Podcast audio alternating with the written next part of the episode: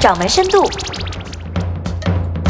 各位掌门，大家好，欢迎来到今天的掌门深度。今天提炼的深度关键词叫做放肆。先说一条新闻哈，上周有一位年近八旬的美国老太从疗养院出逃，原因竟然是要去纹身，用自己的生命演绎了一把心灵追求自由的放肆。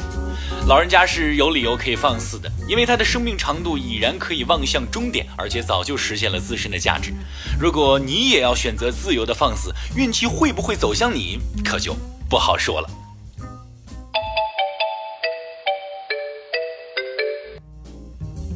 来看到今天的放肆典型一，O to O 的餐饮品牌甜心摇滚沙拉，混在北京三里屯这么久啊，我对这个品牌的知晓仅停留在口感上，味道真的不错。即便是现在它火了，我在搜索引擎中看到的依然只是十几天前的新闻。皇太极联手甜心摇滚沙拉，健康轻体又有新选择，就是它做到了无数品牌商都梦想要完成的事情，让自己的名字响彻全国。也许你对这个沙拉还不知晓，但是你一定知道了，在上周出现在北京三里屯的数十个斯巴达勇士，身材健美、衣着暴露的男色效果赚足了眼球，以至于朝阳群众在聚焦黄赌毒的热情上，难得把注意力转移到了第一个项目上。虽然结果是以被制服叫停而告终，但是无碍斯巴达勇士的健美肌肉刷爆屏幕。而这背后的受益者，无疑就是甜心摇滚沙拉的品牌。一次常规的周年庆活动，升级成为了一次全国各级媒体参与，甚至连外媒都参与报道的免费宣传。同样是和这“色”字有关，甜心摇滚沙拉的放肆来得更加婉转，比起优衣库的被动上头条的效果，至少口碑无损。更难得的是，这家沙拉的口号还是绿色健康，如此对味儿，性感营销的筹码用得恰到好处。也许会有人认为这是误打误撞的巧合，千万别这么天真。这样的巧合就像是彩票永远中不到一样。互联网时代，传播速度快、互动性强的特点早就被大家摸得透透的了。开展事件营销的方案摞起来能追上东方明珠高了。再来看看这家沙拉的背景，也许你就会懂得更透彻一些。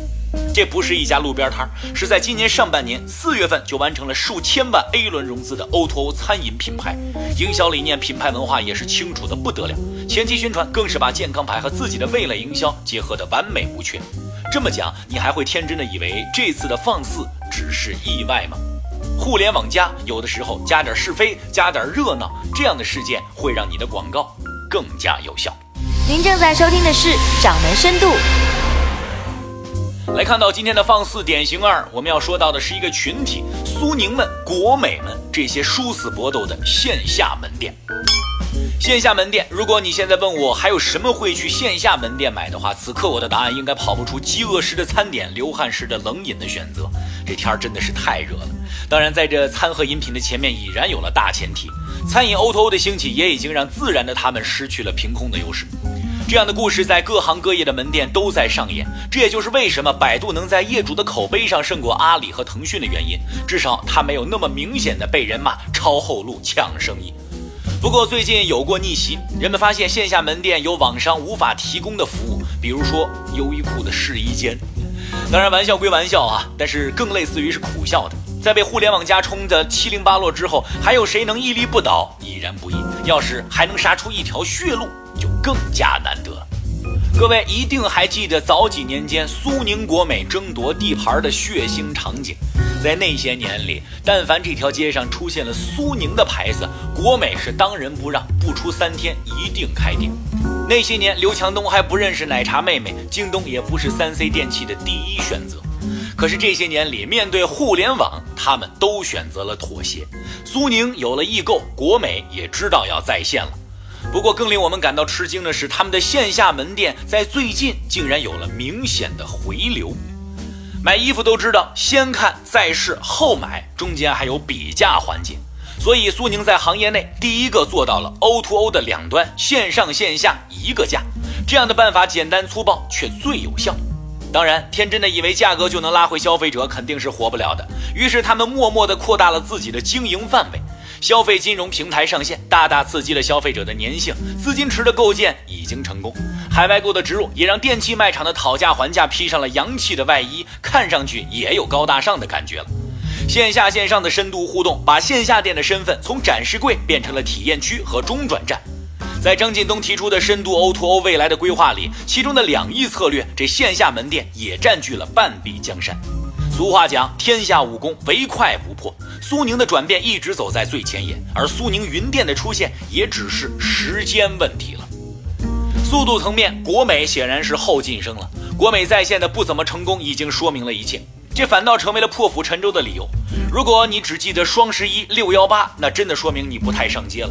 但凡路过任意一家国美的门店，你一定还记得黑色星期五这三天属于国美，万人空巷抢格力，国美五一头条这些听上去烂俗的广告标语。但就是烂俗的这些，让国美门店的业绩猛增。单就黑色星期五一项，国美线下销售额同比增长了百分之八十九点三，在线交易额同比增长了百分之三百二十。这样的造节运动，比起京东的六幺八、淘宝的双十一，覆盖面积有限，但杀伤力却丝毫不减。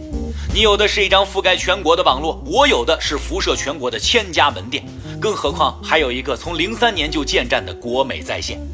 简单粗暴的降价，没有那么多的花哨，线下门店人潮的回流是最好的说明。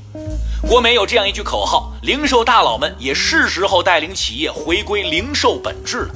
不知道这算不算是对互联网思维的吐槽和宣战？但至少现在门店不仅还活着，而且活的都还不错。苏宁和国美都不是一个人在战斗，线下门店的回暖也绝不是一个试衣间的玩笑所能见证的奇迹，或者不应该叫奇迹，应该是必然。放肆折腾了那么久，追着别人跑惯了，千万别忘了该怎么自己领跑。